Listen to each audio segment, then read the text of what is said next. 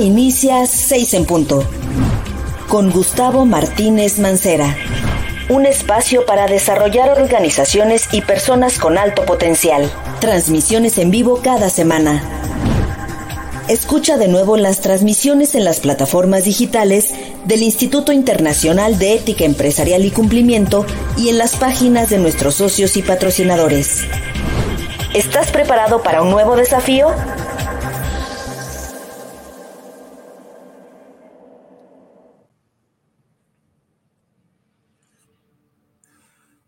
¿Qué tal? Les saluda Gustavo Martínez en una emisión más de este programa en la dirección 6 en punto con su servidor.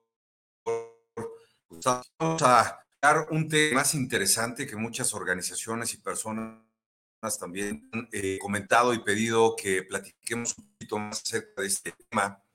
Eh, y para esto vamos a utilizar de plataforma también eh, y continuamos con la celebración de los 30 años de firma González Chévez, eh, para lo cual en esta tarde también eh, nos permitimos invitar a dos de los socios precisamente que trabajan en esta firma. en un momento voy a presentar. Largo, en esta tarde vamos a estar platicando el tema de seguridad uno de los países que precisamente han estado en la línea de los ataques. Eh, si ustedes recuerdan, fue publicado que México fue blanco del 66% de los ataques cibernéticos ocurridos en América Latina en el periodo del año 2021 eh, y 2022. Y esto provocó, provocó pérdidas entre 3 mil y 5 mil millones de dólares al año. Esto de acuerdo precisamente con la Asociación de Bancos de México y la American Chamber. Eh, la iniciativa privada a través de distintos organismos han manifestado que continúan con el trabajo de mecanismos para hacer más accesibles diversas herramientas que fortalezcan la confianza de los consumidores, los ciudadanos, los inversionistas en México. Ahora existe ya un nuevo estándar que es la integración actualizada de estas mejores prácticas a nivel internacional en materia de resguardo de seguridad de la información, tanto en la faceta digital como en el mundo físico también. Eh, todas estas se pueden complementar y lo vamos a eh, abordar en esta tarde con diferentes marcos normativos, herramientas y metodologías, como normalmente nosotros lo platicamos y abordamos este tema en el Instituto Internacional de Ética Empresarial y Cumplimiento. Quiero agradecer antes de a nuestros invitados de esta tarde, Quiero agradecer a nuestros socios y patrocinadores, a Auditul, eh, a BGRC también desde Santiago de Chile, a Financial Crime Compliance también en Santiago de Chile, que nos ayudan a difundir eh, estos eventos y a llegar a todos ustedes a través de la iniciativa Días de Inspiración del Instituto y por supuesto a través de este programa. Esta tarde quiero darle la bienvenida eh, al, al contador público certificado, Gilberto Morales, ¿Qué tal, Gilberto? Estás muy buenas tardes. Buenas tardes.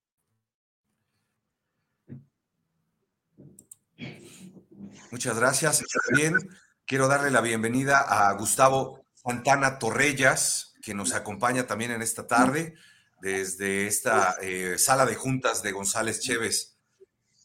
Muy buenas tardes. Muchas gracias por la invitación a González Chévez y a tu programa.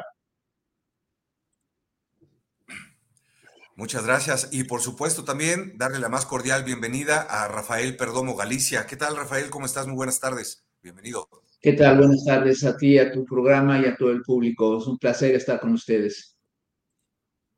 Muchísimas gracias. Y antes de iniciar, eh, quisiera platicarles un poquito precisamente acerca de esta conmemoración de los 30 años de González Chévez, para lo cual quiero eh, presentarles también nuevamente al contador público certificado, Gilberto Morales Navarrete. Quiero platicarles que Gilberto es egresado de la Escuela Superior de Comercio y Administración del Instituto Politécnico Nacional.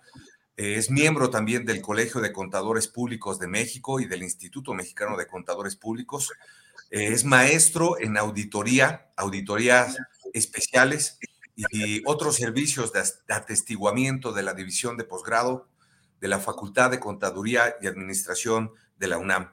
También eh, dentro de su práctica profesional, colaboró eh, en una Big Four por 18 años hasta desempeñar su último puesto como gerente senior, aportando conocimientos en distintas áreas como consultoría de negocios, en eficiencia también administrativa, evaluaciones financieras y mejora de procesos, en consultoría en recursos humanos, outsourcing de contabilidades y nóminas y con, eh, consultorías también en el sector público. Muchas gracias de nuevo, Gilberto, por acompañarnos y te voy a agradecer si nos puedes platicar un poquito más de estas actividades eh, que marcan esta celebración de los 30 años de la firma González Chévez.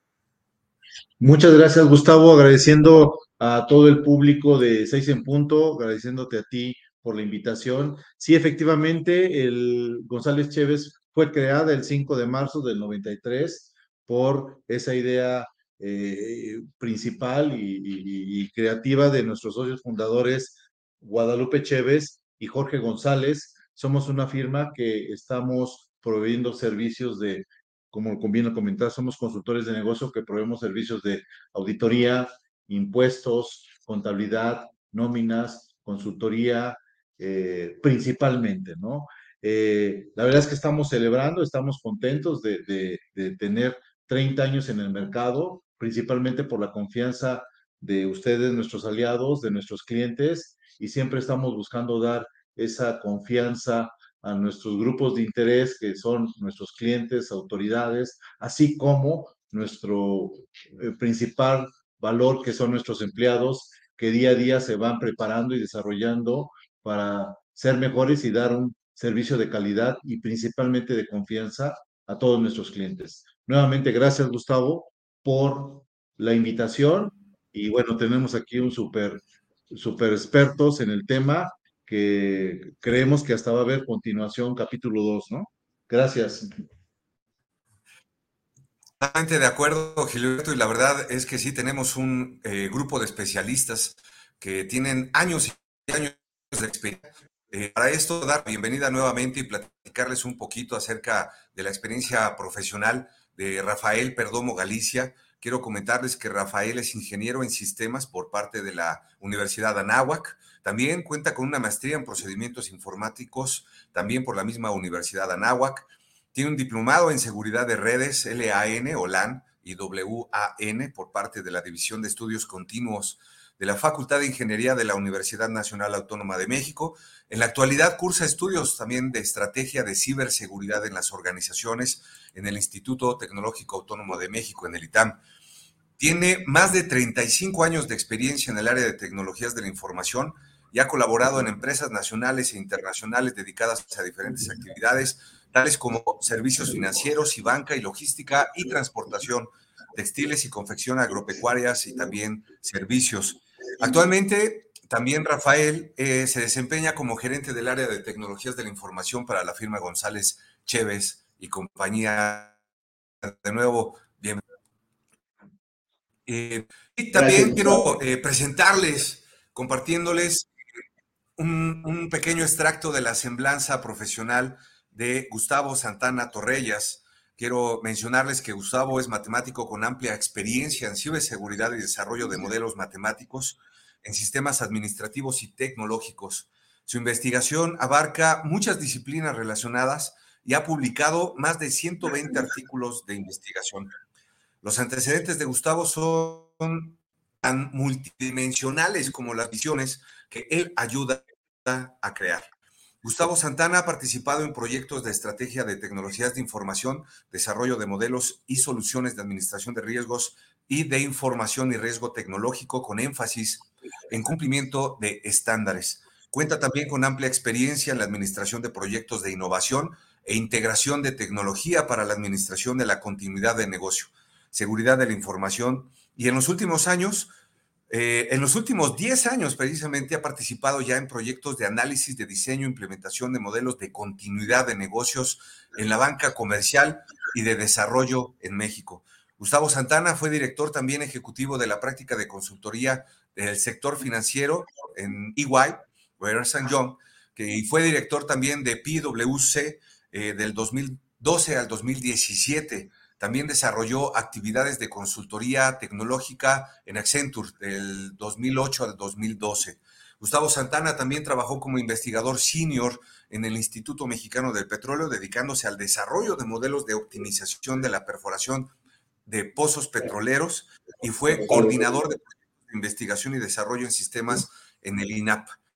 Eh, también fue coordinador de la Unidad de Aprendizaje y Educación a Distancia del Instituto Politécnico Nacional y anteriormente fue coordinador del programa de posgrado de Ingeniería de Telecomunicaciones del Instituto Politécnico Nacional. En muchas otras actividades también, Gustavo Santana eh, es egresado de la licenciatura en Matemáticas e Ingeniería de Computación de la Universidad Simón Bolívar de Caracas, en Venezuela.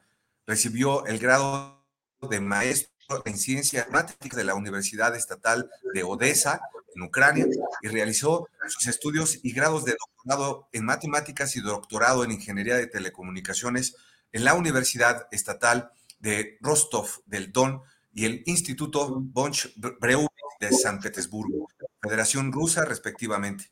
Además, también Gustavo cuenta con estudios de programa de maestría en Administración de Negocios de la Escuela Superior de Comercio y Administración del Instituto Politécnico Pues de esta, eh, de nuevo, la más cordial bienvenida y les voy a agradecer si iniciamos a platicar precisamente de estos temas, el famoso check-up de ciberseguridad para las organizaciones. Adelante. Ok, muchas gracias, Gustavo. Me va, voy a tener el honor de, hacer algunas preguntas. Este, ahí agradeceré que, que nos apoyes. Eh, el objetivo que tenemos del check-up de seguridad tecnológica y ciberseguridad es dar a conocer la importancia de una evaluación integral de las condiciones actuales en materia de análisis de amenazas, riesgos y vulnerabilidades. Como tú bien lo decías, eh, se pierde mucho, mucho ingreso, mucha utilidad en este tipo de ataques. Este, ya nos comentaste la fuente. Y bueno, iniciamos con el doctor Santana. ¿Qué es un check-up de seguridad tecnológica y ciberseguridad empresarial, doctor? Bueno, muchísimas gracias por la invitación nuevamente y el espacio en esta sesión, en esta charla, pues. Eh, a mí siempre me gusta iniciar esta parte con la siguiente idea, ¿no? Si al abstraer queremos preservar aquello que es esencial a la idea, pues eh, un check-up de ciberseguridad no es más que eh, un registro. ¿no? Va a ser utilizado como un registro. Es un proceso estructurado, ¿okay? que lo que busca hacer es evaluar el estatus de los controles de ciberseguridad, el nombre lo dice, de una empresa. ¿okay? Estos controles van a estar dados en el ámbito de las políticas, los estándares a los que se apegan las empresas en términos de los conceptos de ciberseguridad y de sus procedimientos. Es decir, es, una, eh, es un proceso que te ayuda a obtener el estatus, la fotografía. Eh, recuerdo cuando me invitaste a, esta plática que te decía, es que igual es el equivalente al proceso que seguimos en un check médico. O sea, todas las personas a partir de una cierta edad, y de hecho siempre deberíamos hacerlo desde Ocurre siempre que lo hacen cuando estamos pequeños y después hay una época que se nos olvida y después llega la época en que lo tenemos que hacer todos los años porque queremos, este, empezamos a llegar a los famosos saltos. Este, y ahí lo que ocurre es algo muy sencillo, ¿no? O sea, tú lo que quieres ver es eh, si, has, si has asimilado, apropiado como empresa y estás obligado hoy en día por todos los elementos de evolución y de transformación de la, de la seguridad de la información que llevaron al concepto de la ciberseguridad a apropiar un estándar y a documentar y a, digamos, tener un cuerpo de conocimientos estructurado de lo que es tu ciberseguridad, entonces es conveniente que estés verificando, es técnicamente como una lista de verificación, si quisiéramos ser muy simplistas, de todos esos controles que deben aplicar. Claro, lo que pasa es que ahora viene una, un aspecto importante. Desde su introducción a finales de la década de los 90, el concepto de ciberseguridad ha ido cada día y cada año incorporando nuevos elementos. Hoy en día decimos eh, con cierta, eh, digamos, eh, facilidad que nos encontramos en los escenarios de lo que se conoce como la ciberseguridad 2.0. Es decir, ya pasamos por la etapa inicial de la ciberseguridad, que en su momento fue considerada la extensión de los conceptos de seguridad de la información o de la famosa seguridad informática. ¿no? Y a eso se le quiso llamar seguridad 1.0. Ella ya nació con elementos de administración. Y como tenemos que hacer un ciclo de administración de un concepto aplicado a la evolución digital y a la transformación digital de las organizaciones, entonces nos vemos obligados a, de manera natural, a introducir conceptos de auditoría. Y estos conceptos de auditoría se ven reflejados precisamente en este tipo de instrumentos. Muchas organizaciones prefieren llamar a los check-ups de ciberseguridad instrumentos de autoevaluación o de evaluación por terceras partes acreditadas que le permita a una organización decirle, mira, en materia de la ciberseguridad que tú has definido para tu organización, en base a esos elementos, tú te encuentras con, vamos a llamarlo de esta manera, este nivel de madurez. Y ese nivel de madurez puede responder las distintas escalas que se usan tradicionalmente en el capítulo de tecnología de madurez tecnológica, en este caso de madurez de ciberseguridad. O sea, desde una madurez que podría ser inexistente, como llega a ocurrir en algunas organizaciones, hasta una madurez optimizada en donde los procesos son realizados consuetudinariamente, donde cada vez que ocurre algún evento importante en materia de ciberseguridad, más adelante vamos a hablar precisamente de estos eventos, eh, te obliga a hacer una revisión de esos controles, ver la efectividad de los controles, etc. De hecho, recientemente en el 2022, un grupo de investigadores se dio a la tarea de crear un nuevo índice de lo que se llama efectividad de los controles de ciberseguridad. ¿no? Es un proceso que está en curso. Entonces, con eso te diría que es lo que deberíamos aceptar como un check-off de ciberseguridad. Es decir, quiero saber, toda organización, una vez que ha entrado en la transformación digital y ha apropiado opciones de ciberseguridad o pertinentes a hacerla para proteger su información, para identificar potenciales amenazas, para poder tener capacidad de respuesta y recuperación a eventos que puedan representar una interrupción en materia de los elementos de información y de procesamiento de la información, entonces estar viendo cómo se encuentran esos controles para poder responder de manera efectiva y oportuna a esta situación. perfecto. Muchas gracias. Quisiera hacerles una pequeña pregunta. A ver, tenemos por aquí una pequeña pregunta. También a mí me gustaría participar un poquito, eh, Gustavo, también, y que nos ayudes a profundizar en esto. Eh, sabemos que la ciberseguridad actualmente también se ha vuelto un tema eh, para todos, no solamente para las empresas. Sin embargo, muchas personas, muchos ejecutivos y empresarios creen que estos temas de adoptar herramientas, metodologías de seguridad en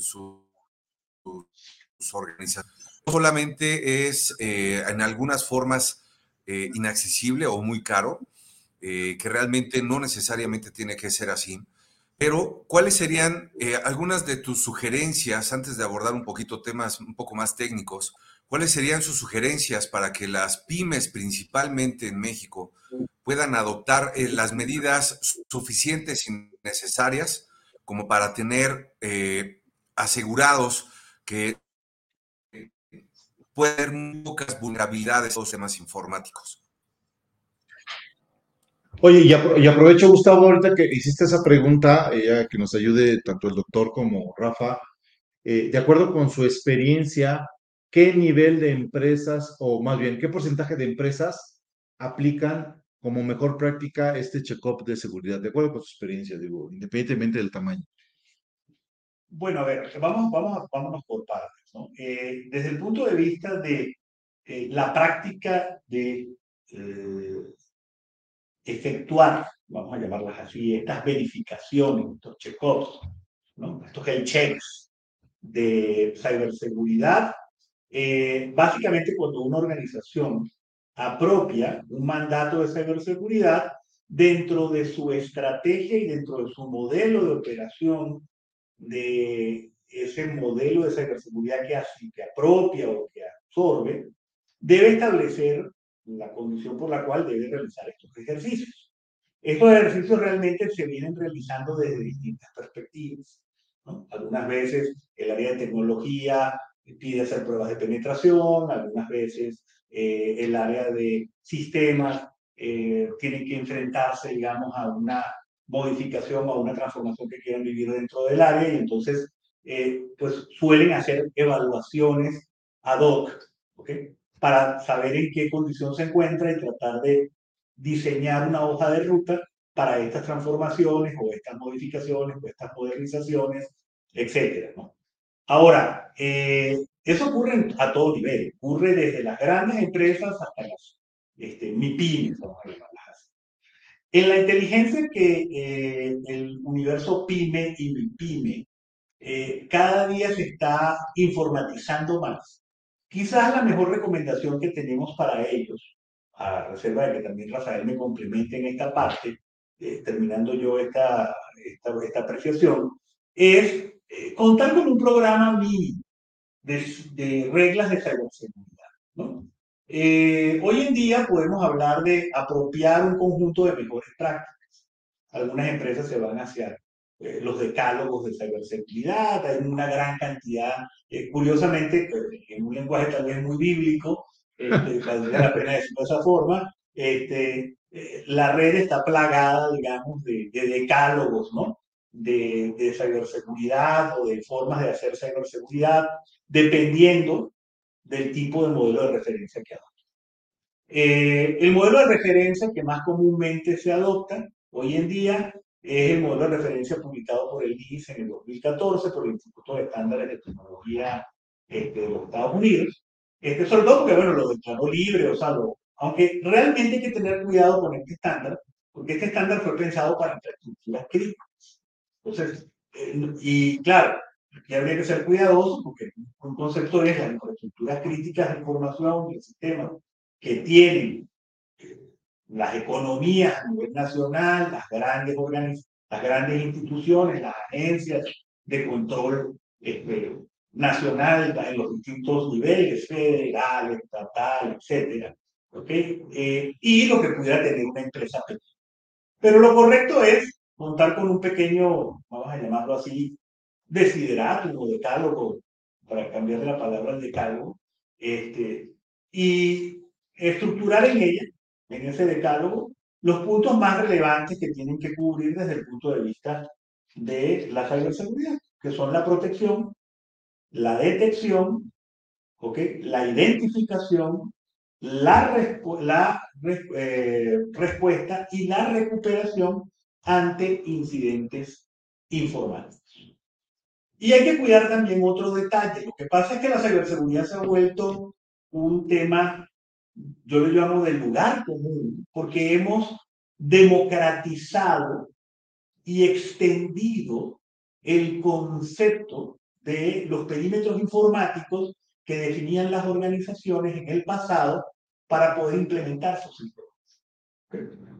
Para ejemplo de ellos, los más sencillos, pues, o sea, Hace más de 20 años empezamos con los temas de comercio electrónico y fue necesario empezar a dotar a las organizaciones que querían hacer comercio electrónico de esquemas que les permitieran proteger, aunque fuera la transmisión de los datos o de la información, etcétera, que ocurría de las transacciones en ese momento. Y luego vino, por supuesto, y yo lo considero que es el sector que siempre tiene en principio más contacto eh, con la población, que es el sector financiero, a introducir los conceptos de banca, banca en línea, banca digital, banca por internet, etcétera, donde hoy en día prácticamente una gran cantidad de personas están haciendo transacciones este, pues prácticamente con sus dispositivos móviles y están eh, consultando saldos, haciendo transferencias, eh, revisando operaciones, haciendo inversiones inclusive, y por supuesto, pues la seguridad está en esta mano está, ¿no? para aquellos que nos puedan ver, digamos, en este espacio, en la mano que está sosteniendo el dispositivo. Ahí es donde está la seguridad, ¿no? Claro, en la perspectiva real, porque después esto se extiende ahora a todos los ámbitos. Vamos al retail, sí, o sea, las empresas de retail también encontraron un área de oportunidad de ofrecerle a los clientes a través otra vez de estos dispositivos que se vuelven, pues, como decimos, necesarios y omnipresentes en la actividad, ¿no? Eh, siempre bromeamos un poco con la idea de que este, este, quédate con la persona que busca un cable y un conector este, cuando le queda 1% de batería en su teléfono, ¿no? Porque claro, es real, o sea, quieres hacer todo con él. Y el, el punto que tienes aquí es que la seguridad está no en el dispositivo, aunque tenemos una conceptualización que se llama arriba ¿no? de la pantalla y abajo de la pantalla, porque son lo que tiene que hacer la organización para sostener esa operación y lo que tienes que hacer tú como usuario, en donde por supuesto interviene ahora sí un tema de cultura. Lo que sí no deben obviar las empresas que se quieran dedicar a trabajar en el ámbito digital y a sostenerse a través de premisas del ámbito digital y de la que hoy llamamos la transformación digital es tener un programa de cultura y eso incluye la cultura de ciberseguridad de todos los miembros de la organización y cuando es necesario, porque extienden así sus perímetros, a sus usuarios. Ahí, Rafael, no sé si también en la experiencia que ha tenido González Chévez con, con temas de atender a empresas del sector MIPYME, este, ¿usted te has encontrado en materia de, de planes de ciberseguridad, de esquemas de ciberseguridad? Aquí es un tema que lo voy a dividir en dos partes, la parte de seguridad como tal y la parte de ciberseguridad. ¿Sí? La parte de seguridad, normalmente en todas las empresas, llámese pyme, llámese grandes, llámese como sea, partimos de un primer concepto que es seguridad. Y es, la primera parte viene de, de la parte de lo que es la seguridad del personal como tal. Esto es, los accesos que se dan a la oficina, si el, personal cuenta con una identificación para poder moverse dentro de la oficina, eh, si eh, la credencial que trae le permite accesar a diferentes oficinas. Es un principio básico de seguridad que debemos de empezar por ahí antes de empezar a pensar en la parte cibernética y la parte de seguridad digital. La seguridad física como tal es el principio para nosotros poder apuntalar la parte de la ciberseguridad. Si yo en un principio a mis colaboradores los dejo pasar, como Pedro por su casa, a todas las áreas, a donde están todos los equipos, a donde está el, site, pues ya tengo ahí un primer principio de una mala práctica de seguridad. ¿Ya? Y también esto lo debemos de, de aplicar a toda la, el, personal externo que de repente entran a nuestras oficinas. Y hablo de clientes, y hablo de proveedores, y hablo de gente que va, no sé, a repararnos el teléfono, algo tan sencillo como eso, y que de repente nosotros no tenemos una serie de medidas en las cuales eh, cooptamos su, libertad de tránsito en, la, en, en el lugar. Una vez que ya tenemos esa parte apuntalada que es la seguridad, ahora sí vamos a empezar dentro de lo que es el choke-up de ciberseguridad, a ver cuáles son los puntos que hay que definir y atacar dentro de esta parte. Lo primero que tenemos que tener, lo primero que tiene que buscar toda empresa es un overview de la parte de sistemas y de su equipo de sistemas. ¿Qué buscamos aquí? Buscamos primeramente entender con qué contamos. ¿sí? Los servidores, marcas, qué sistema operativo están ocupando, qué licencias tenemos, y eh, todo el hardware que está dentro de lo que es mi área y mi fuerte de, del sitio, del site de eh, sistemas como normalmente lo conocemos. Pero también debemos de entender que aquí debe de existir una serie de políticas y procedimientos para todo lo que es el equipo de eh, TI, cuál es el alcance del equipo dentro de esa empresa, hasta dónde va a llegar y hasta dónde está definida su procedimiento, sus políticas y la manera de interactuar del personal de TI con el resto de la comunidad.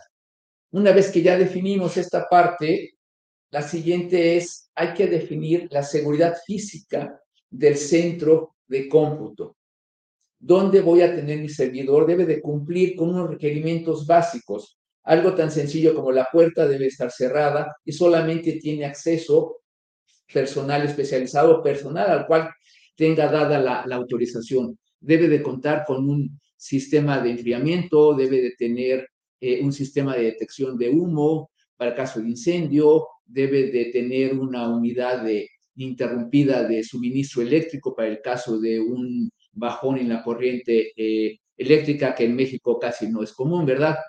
Pero debemos de, contar con esos principios básicos técnicos en cuestión de seguridad para lo que tenemos dentro de nuestro site. Una vez que ya definimos esa parte, hay una parte fundamental que es cómo gestionamos las cuentas y las contraseñas de todos los colaboradores que van a hacer uso de toda nuestra información. Debemos de tener una serie de políticas y procedimientos para definir una simple contraseña. Ya no podemos darnos el lujo de ponerle el nacimiento de mi primer hijo o el nombre de mi mascota cuando yo tenía cinco años. Tenemos de tener una estructura y un encriptamiento de una contraseña que sea difícil de eh, definir o de descifrar, para que nuestra parte de seguridad empiece desde ahí. Y ese concepto de cuentas y contraseñas nos va a permitir limitar los accesos a la información total de una empresa. Esto es, mi contraseña que le puedo dar a un colaborador va a ser simplemente limitada a que pueda ver información, pero que no la pueda modificar o que no la pueda imprimir o que no la pueda copiar. Y es a través de una cuenta y una contraseña que empiezo a limitar ese flujo y ese peligro que puedo tener cuando tengo a usuarios que son abiertos totalmente a toda la información que puedo tener en la empresa. Es mi primer principio y debe de estar regulado siempre con una política y un procedimiento en la determinación de los usuarios y contraseñas. Y también debemos de tener una visión de qué sucede cuando un colaborador ya no va a estar con nosotros. La velocidad de respuesta que debemos de tener para eliminar la cuenta y bloquear cualquier acceso que esa persona que ya no va a colaborar con nosotros pudiese tener. Una vez que tenemos esto, es importante definir la confidencialidad de los datos sensibles. Todas las empresas manejamos una cantidad de datos y debemos de clasificarlos de qué tan sensibles son. Y podemos hablar de temas tan importantes como datos de una tarjeta bancaria, datos de una tarjeta de seguridad, en fin. Y esa parte debemos de tener un especial cuidado de cómo manejamos dentro de todas las empresas la parte de esa confidencialidad de datos sensibles, dónde los vamos a almacenar, cómo los vamos a almacenar y quién va a tener derecho a poder accesar a toda esa información. Y seguimos con el, con el camino y llegamos a la parte de los sistemas. Todos los sistemas que ocupa una empresa los vamos a dividir rápidamente en dos puntos. Los sistemas que nos permiten el acceso con la computadora, que son sistemas operativos, y aquellos sistemas que nos sirven para el manejo propio de nuestra información. Y puedo poner ejemplos. Un eh, Windows es un sistema operativo y un eh, sistema de contabilidad es un sistema que me va a permitir interactuar con cierta información. Pero también esa parte debe tener y estar regulado con una serie de principios. ¿Quién decide qué sistemas vamos a ocupar? ¿Quién determinó el alcance de la seguridad de esos sistemas? ¿Y quién va a definir cuando existan actualizaciones, el hacer las actualizaciones para esos sistemas. Es un punto que de repente en las empresas se deja muy alejado y nos llegamos a topar, y eso nos pasa a todos, que de repente tenemos usuarios que bajaron una aplicación sin haber hecho una consulta. Y a lo mejor esa aplicación tiene dentro de todo su contexto algún detallito, alguna vulnerabilidad que puede ocasionarnos un problema de un ciberataque. Entonces, hay que tener mucho cuidado en esa parte de todo lo que son los programas informáticos que utilizamos. Y vamos a empezar a la parte Perdón, ingeniero, eh, rápidamente voy a permitir hacer una eh, pequeña pausa en la plática tan interesante que nos comparten eh, en este programa 6 en punto. Quiero comentarles y enviarles algunos saludos a las personas que nos envían también sus preguntas y comentarios a través de las plataformas digitales del instituto y de nuestros socios asociadores. quiero enviar también un cordial saludo a toda la comunidad del International Legal Bar and Professionals Association, que nos siguen también en estos programas y que también tienen un programa eh, eh, de forma quincenal en estas plataformas del instituto. Eh, quiero saludar a Verónica Villegas, también a Luis Ortiz, Ian Paso García también nos envía saludos desde Cuba, saludos cordiales desde Guatemala, también a Víctor Roldán, muchas gracias Víctor. Eh, también Daniel Cabrera, Dani Cabrera Hernández, también saludos. Excelente tema y excelentes invitados. Muchas gracias. Eh, tenemos también eh, los saludos desde Veracruz, en México, de Liliana Corona. Gracias, Liliana, que nos hace una pregunta.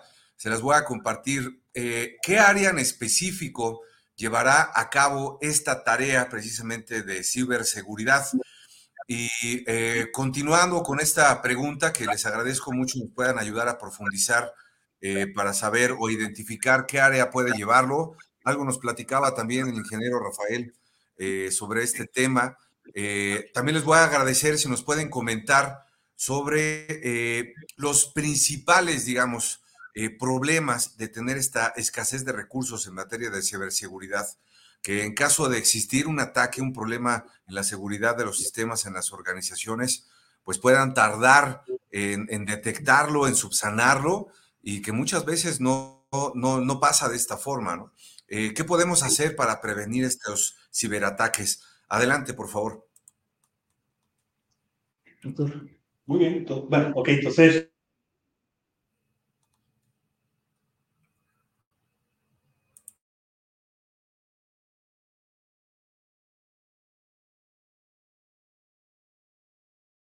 las eh, empresas y en general eh, en cualquiera de, las, eh, de los negocios, digamos, o de las, líneas, los sectores que quieran trabajar con temas de ciberseguridad, debemos distinguir básicamente tres niveles. ¿no? El nivel estratégico, que generalmente debe estar ocupado por una persona que debería estar muy cercana a la estrategia general del negocio, de la organización, de la institución, de la agencia, etc. O sea, aquí también es importante entender que muchas veces tendemos a hablarla desde la perspectiva de los negocios, pero en realidad ocupa a cualquier organización. Eh, esta persona responsable de la estrategia es un silero. Eh, en distintas eh, nomenclaturas se absorbe por distintas figuras del gobierno corporativo. Algunas veces se la eh, la agregan, digamos, como un individuo particular. Hoy existe la figura del CISO o del CSO, o sea, el famoso Chief Security Officer o Chief Information Security Officer, eh, por, su, eh, por sus vocablos en la lengua sajona.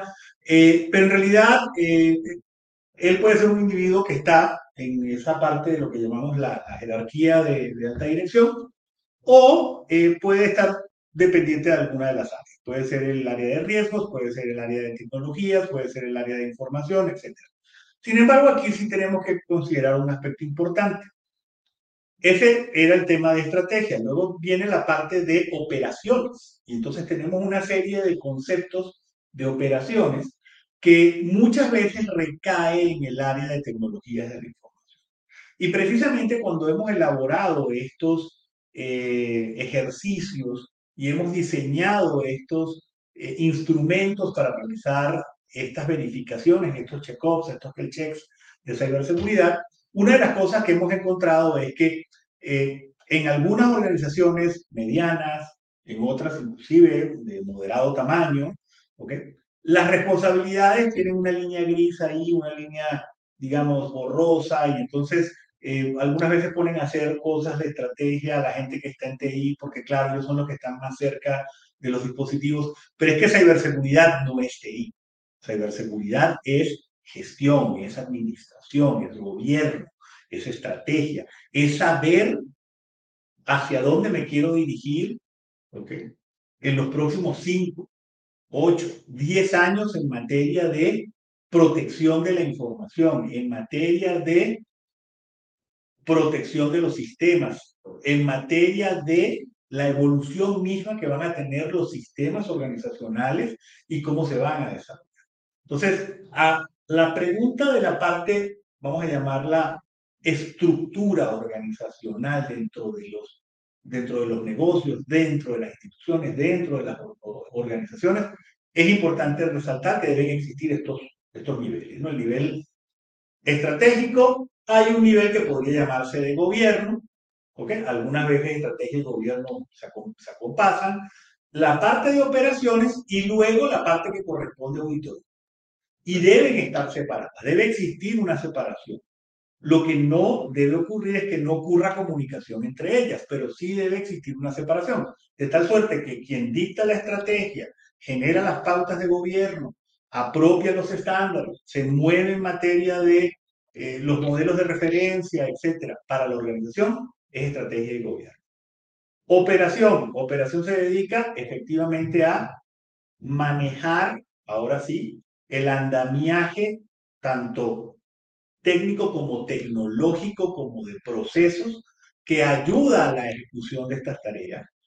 Y por último, las áreas de auditoría, donde evidentemente llegan a verificar y revisar que se estén cumpliendo con las cosas que han sido especificadas, tanto desde la estrategia como desde el gobierno, que son ejecutadas en la operación y que nos van a dar, aquí a mí siempre me gusta ponerle esta faceta, le llamo yo positivista, ¿no?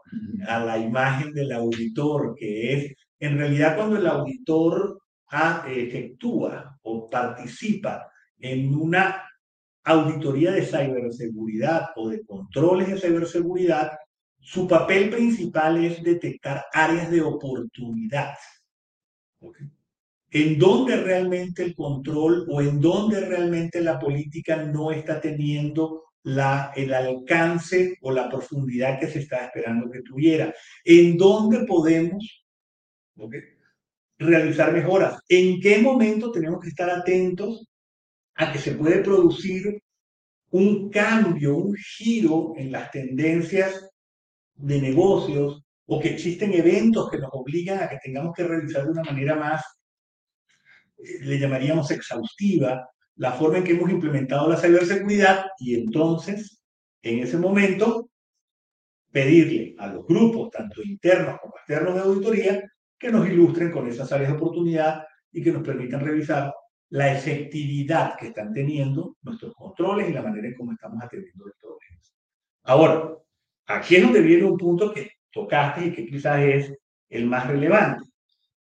Cuando hablamos de ciberseguridad, para distinguirla de la seguridad de la información y de la seguridad física, que ya Rafael en la parte previa nos hizo una buena, un buen desarrollo de muchos elementos que debes estar cuidando cuando quieres hacer esto. Yo les diría que quizás el aspecto que más distingue a la ciberseguridad de los demás conceptos y que es la que realmente le da su, origen, es el hecho de que cuando hablamos en, en lenguaje de ciberseguridad, hablamos de amenazas, hablamos de vulnerabilidades, hablamos de riesgos, hablamos de ataques, hablamos del enemigo, ¿ok? Eh, distintas posturas con relación a quién es el enemigo. Hoy en día, mucho de lo que hablamos, tradicionalmente lo hablamos pensando en el enemigo humano, pero en los próximos 10 años, y ocurre ya en algunas instancias, el enemigo ya no es un humano, el enemigo es un programa, el enemigo es un sistema, el enemigo es una pieza de automatización que está realizando ciertas tareas para vulnerar o para afectar las operaciones y generar anomalías operativas o anomalías informáticas dentro de la organización. Y si a eso le agregamos el capítulo cognitivo, dentro de, yo le calculo no más de cinco años, evidentemente vamos a estar hablando del enemigo que fue constituido a partir tema quizás para otra charla, se acabarían los, los minutos y te agradecemos mucho los espacios, de el enemigo definido por una inteligencia artificial, por una, no por la inteligencia artificial, porque hoy en día estamos cometiendo ese error. Queremos hablar de la inteligencia artificial como una sola, no hay varias. ¿okay? Y en este caso, en materia de ciberseguridad, sí tendríamos que pensar en esas, ¿no? en esas inteligencias artificiales que se van a dedicar a evaluar amenazas, que se van a dedicar a evaluar vulnerabilidades, que se van a dedicar a explotar riesgos, que se van a dedicar a construir vectores de ataque, como se les llama tradicionalmente, que están pensados precisamente para vulnerar o para afectar ¿no? la capacidad que tenga una organización. Y ahí sí es importante ese aspecto que mencionaba Gustavo sobre el tiempo en que realmente nos damos cuenta eh, que hemos sido atacados, ¿no? Y bueno, aquí existen muchas eh, frases eh, que están en, lo que yo llamo también el, colectivo tecnológico y que muchas veces han sido usadas por distintos personajes. Y pues una de ellas, la más famosa, es que existen dos tipos de empresas, las que ya han sido atacadas y las que no se han dado cuenta que ya fueron atacadas. Eh, esa es la realidad, ¿no? Eh, entonces, eh, y ahí es donde viene un punto relevante, ¿no? por distintas fórmulas, independientemente de qué tanto te puedas dedicar a protegerte, de qué tipo de contraseña, qué tipo de protección le dejas a tus dispositivos, etcétera, la, le llamaría yo la hiperconectividad a la que nos estamos enfrentando en los próximos 10 eh, años, donde prácticamente vamos a pasar de tener 100, 200 interacciones con nuestros dispositivos electrónicos eh, al día. A más de 700, 800 o inclusive un nivel exacerbado, exponencial de interacciones, De distinto tipo, eh, por las distintas tendencias tecnológicas que se están habilitando para precisamente hacernos cada vez más modernos y más versátiles y más este, libres, ¿no? Somos el hombre libre que ahora vive atormentado de que me estén sacando la información del teléfono, ¿no? Este, pues resulta que tenemos que pensar en que esa exacerbación es una de las que va a producir que con mucha facilidad, en el momento que se incrementa la capacidad de contacto con las, en las infraestructuras, se incrementa la capacidad de ataque que tienen los agentes externos. Y en este caso, el agente externo es ese agente que en la nomenclatura clásica de la seguridad militar y de la seguridad de la criptología, cuando nació, todo esto nació eh, cuando los ingenieros militares se pusieron a hacer criptología se pusieron a hacer este, eh, procesos para poder encriptar la información, eh, de esto ya más de dos siglos, de, de, manera más formal, digamos, más científica, hay que cuidar un detalle importante, y es que el enemigo existe. Lo puedo tener enfrente sentado. lo puedo tener enfrente sentado, y lo que va a pasar es que este, sí, o sea, él existe y él quiere hacer un uso de los datos, de los recursos o de la reputación de ese sistema. Generalmente te vas a dar cuenta, Gustavo, siempre la parte mediática nos ha invitado a que nos demos cuenta de los las grandes fugas de información. Pero las grandes fugas de información se refieren a los terabytes o a los 80.000 o 200.000 documentos, ¿no? Eh, que se robaron a partir de ciertos grupos. Ahorita no vamos a hablar de las connotaciones políticas que hay detrás de esto, ¿no? Y que finalmente dicen, ok, ¿por qué? Porque tienen visibilidad, tienen visibilidad mediática y esa es la que busca hacer énfasis en la reputación.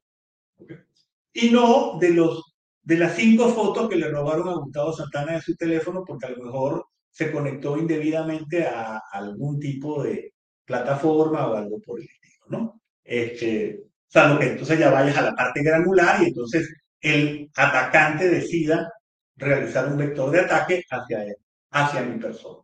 Ahí sí se tienen que seguir por las reglas clásicas del el interés que tiene para que un ataque sea exitoso. Debe siempre cuidar un detalle, ¿ok? Debe haber un interés por parte del atacante. Debe haber una capacidad técnica basada en herramientas, recursos y algo muy importante. En las nomenclaturas clásicas y que seguimos utilizando hoy en día, el enemigo tiene tiempo y recursos ilimitados. Yo no. La organización no. Ahí sí, el, en esa parte que preguntabas en, la, en dos intervenciones anteriores donde hablábamos la, del costo de los recursos, del costo de la, de la ciberseguridad, hay que cuidar un detalle. La ciberseguridad, si yo me quedo en el formato clásico, académico, cuando yo eh, participaba en los primeros eh, programas de posgrado de, de, seguridad de la información, etcétera, hace muchísimos años, llegábamos a decir la seguridad cueste lo que cueste. ¿Ok? cueste lo que cueste es lo más importante, ¿no? Eh, pero con el tiempo te vas dando cuenta que no le puedes pedir a la organización que sea lo que cueste. Porque entonces la organización pierde capacidad. Y ahí, ese es otro punto que tal vez tendría sentido explorar en algún momento que tiene que ver con la economía de la ciberseguridad. ¿no? ¿Qué economía está detrás de la ciberseguridad? ¿Qué se puede lograr? ¿Qué se logra realmente vender en un mercado negro de identidades? ¿A cuánto se compra? Bueno, pues ciertas bases de datos que se logran vulnerar y que tienen 20, 30 millones de registros ciudadanos o personales, etcétera, y donde vienen algunos datos del contacto, etcétera, pues se venden en centavitos. La identidad, ¿por qué? Porque a lo mejor no son bases actualizadas, etcétera, pero bueno, fueron vulneradas, fueron obtenidas, fueron extraídas de una plataforma y se ponen allí a la venta y ese es el valor que tienen, ¿no? Entonces, bueno, puedes terminar comprando ahora sí una base de interés público, nacional, por ejemplo, como el caso de México, que ha ocurrido en algunos casos, ¿ok? Pero por costos muy baratos porque fueron una base que extrajeron de un sistema de hace 10, 15 años. Pero bueno, la información hay allí, ¿no? Y ahí va, va a haber una utilidad. Entonces, eso es un poco, digamos, algunos de los momentos de las preguntas que nos hiciste en este momento. Perfecto, muchísimas gracias también, doctor. Eh, ingeniero Rafael, eh, doctor Gilberto, eh, doctor Gustavo, Quisiera pedirles también que nos ayuden ahora ya en estos últimos minutos de este programa que realmente se nos ha ido rapidísimo, para que nos compartan eh, alguna reflexión, alguna recomendación final a todas las personas que nos siguen en las plataformas digitales del Instituto Internacional de Ética Empresarial y Cumplimiento. Eh, y antes de tener esta final, digamos, mención, quiero también enviar saludos a Toluca, que nos dice Farmacias Heidi Felicidades a González Chévez y saludos también a los invitados. Eh, por favor, igual, eh, ingeniero Rafael, si nos puede compartir alguna recomendación, alguna reflexión final, también se lo agradezco. Sí, ya para, para cerrar este primer capítulo, como dice Giles, es, es tan amplio que necesitaríamos por lo menos otro programa para poder continuar. Hay, hay un punto que es bien importante y es un punto muy humano ese punto que nos hace creer que nosotros nunca nos van a atacar.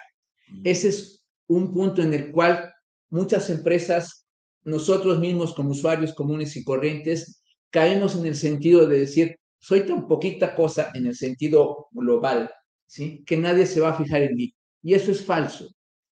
En este momento podemos demostrar la cantidad de ataques que van a usuarios finales, a mi teléfono, a mi computadora, y ataques que se han dado a empresas grandes que por alguna razón obviamente cuentan con las barreras suficientes para repeler el ataque. Pero es un punto bien importante. No debemos de subestimar el ataque que podemos sufrir. Y la única manera de estar preparados es cumpliendo con una serie de normas que nos ayuden a estar preparados a un ataque y poder repelerlo. Pero esa es una parte mega humana que debemos de quitarnos de que soy invisible o nunca voy a sufrir un ataque. Es una recomendación muy profunda que les hago. Tengan en cuenta que la seguridad propiamente depende de uno Y si nosotros no estamos preparados y no estamos conscientes de que, como dice el doctor, el enemigo está en todas partes, y nosotros no lo vemos, tarde o temprano, esperemos que nunca, pero tarde o temprano vamos a ser atacados. Bueno, eh, para decirlo rápidamente, un primer punto, ¿no? ¿A qué nos tiene que ayudar el check-up? Eh, el check-up de ciberseguridad, la verificación de ciberseguridad, eh, el health check de ciberseguridad, es esa medición que tenemos que buscar instituir dentro de las organizaciones de manera regular. ¿Ok? Como lo hacemos en forma física, una vez al año, una vez cada seis meses. ¿Ok? Ah, una vez o hacerlo cada vez que sufrimos un ataque. Sí, las mejores organizaciones dicen, mira, cada vez que he sufrido un ataque exitoso, me obligo a revisar qué controles fueron los que fallaron, porque por eso se dio ese ataque exitoso. Dentro de ese ataque exitoso, donde hablábamos del interés que existía, tiene que haber un valor para el y tiene que haber un valor para el. ¿Ok? Ahora, ¿a qué te tiene que ayudar el, el, el check-up en forma básica? A identificar y detectar actividades maliciosas. El primer punto. Hay distintas listas de verificación. Algunas tienen 23, otras tienen 60, inclusive hay unas que se basan en hacer preguntas de análisis crítico sobre eh, los distintos controles que recomiendan las distintas eh, nomenclaturas de ciberseguridad, etcétera. Eso nos puede llevar pues prácticamente a números bastante elevados. ¿Cuánto puede durar un check-up de ciberseguridad? Igual que puede durar, como lo hemos ejecutado en algunas organizaciones pequeñas, eh, entre cuatro y seis semanas cuando te metes a todos los niveles. Eh, puedes llegar a hacerlo de dos a tres meses dependiendo del alcance y de la profundidad con la que lo quieras hacer. ¿Requieres de un equipo profesional? Sí. ¿En qué te tienes que centrar? Eh, evidentemente en la configuración, en el contexto. O sea, tienes que aprender a analizar y evaluar que también entiendes el contexto de tu organización. Eso tradicionalmente se puede responder con cinco o seis preguntas. Que también proteges tus activos de información, ¿ok? Entendiendo por activos desde activos físicos, tangibles, como decía Rafael, ¿ok? Instalaciones, equipos, etcétera, hasta los activos de información, que también o cómo aprendes a detectar las anomalías, ¿ok? Y en esa anomalía puede venir un ataque o puede haber una vulnerabilidad de diseño o una vulnerabilidad de configuración o una vulnerabilidad de implementación que hayas introducido tú mismo en tu sistema y que no la hayas evaluado de manera adecuada. ¿Qué también eres capaz de responder? Hoy en día la ciberseguridad la hacemos para responder, para detectar, para responder y para recuperar. Para saber que de todos modos sufrí de un ataque cibernético, y me pude recuperar. Sufrí de una fuga de información y puedo contener los efectos que pudieran derivarse tanto desde el punto de vista de valor monetizado de esos datos como de valor reputacional de los mismos.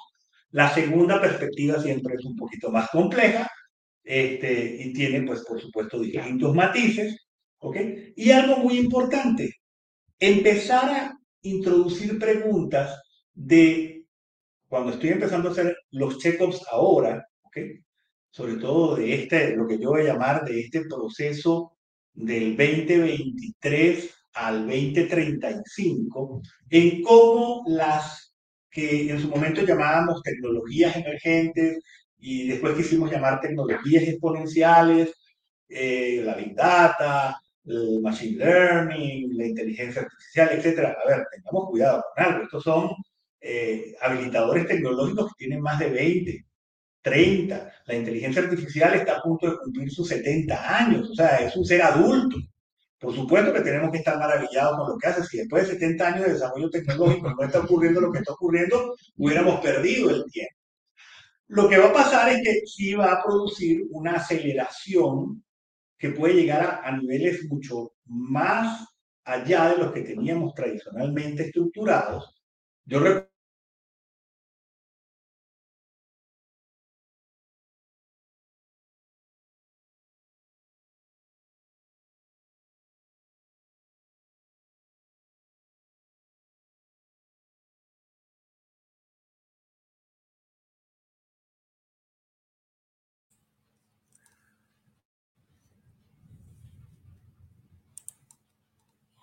Tenemos aquí un pequeño eh, delay en la transmisión también desde González Chévez.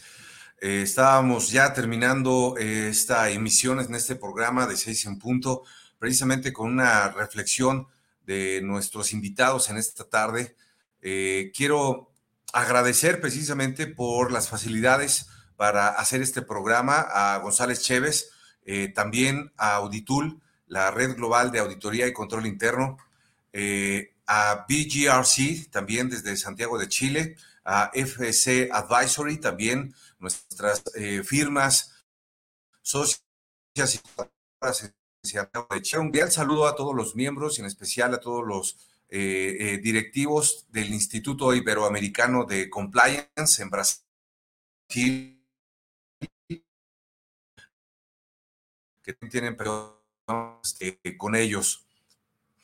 Eh, bueno, de esta forma les agradezco de nuevo por ver una emisión más de este programa 6 en punto. Mi nombre es Gustavo Martínez. Los esperamos la próxima semana también con más invitados. Y eh, vamos a hacer esta segunda parte de este eh, especial con González Chévez para hablar de ciberseguridad y cómo tener más y mejores herramientas que sean eficientes para asegurar nuestras operaciones en las organizaciones. Muchísimas gracias y que tengan una excelente tarde.